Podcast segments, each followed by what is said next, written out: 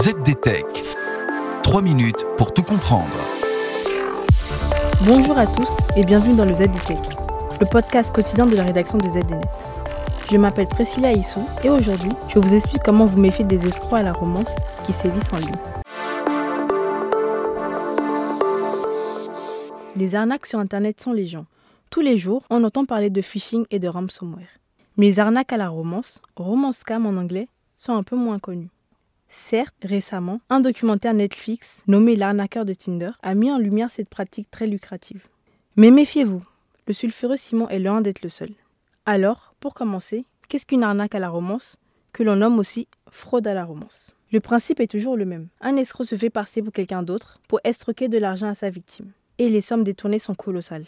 Rien qu'aux États-Unis, pas moins de 1,3 milliard de dollars ont été récoltés par les criminels ces cinq dernières années. Alors, comment ces cybercriminels procèdent? Voici leur modus operandi.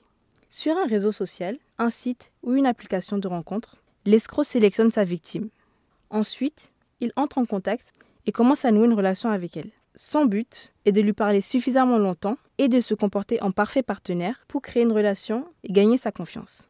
C'est là qu'il faut que je vous parle de la technique du catfish. Cette technique consiste à se faire passer pour un ou une autre, et ce, soit en créant de toutes pièces un faux profil, soit en usurpant l'identité d'une personne réelle. Cela permet de rassurer la victime avec des informations vraisemblables, des fausses photos et de mauvaises coordonnées qui servent à brouiller les pistes. Le cas du protagoniste du documentaire de Netflix est un peu particulier, mais certainement encore plus effrayant. S'il se fait passer pour quelqu'un d'autre et s'invente une histoire compliquée, il rencontre ses victimes et leur fait vivre la grande vie pour gagner leur confiance. Sachez que dans la plupart des arnaques à la romance, la relation reste virtuelle. Une fois la victime en confiance, l'arnaqueur invente des problèmes personnels ou financiers et demande de l'argent à sa victime. Les moyens utilisés pour récolter ces sommes sont diverses, mais ils sont généralement rapides et anonymes. Certains utilisent même les crypto-monnaies pour se couvrir. Les romans scams peuvent toucher des profils très variés. Alors, méfiez-vous des inconnus rencontrés sur Internet. Ne communiquez pas vos informations personnelles et vos codes de carte bancaire.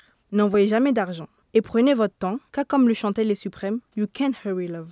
Et voilà, normalement on a fait le tour du sujet. Pour en savoir plus, rendez-vous sur zdnet.fr et retrouvez tous les jours un nouvel épisode du ZDTech sur vos plateformes de podcast préférées.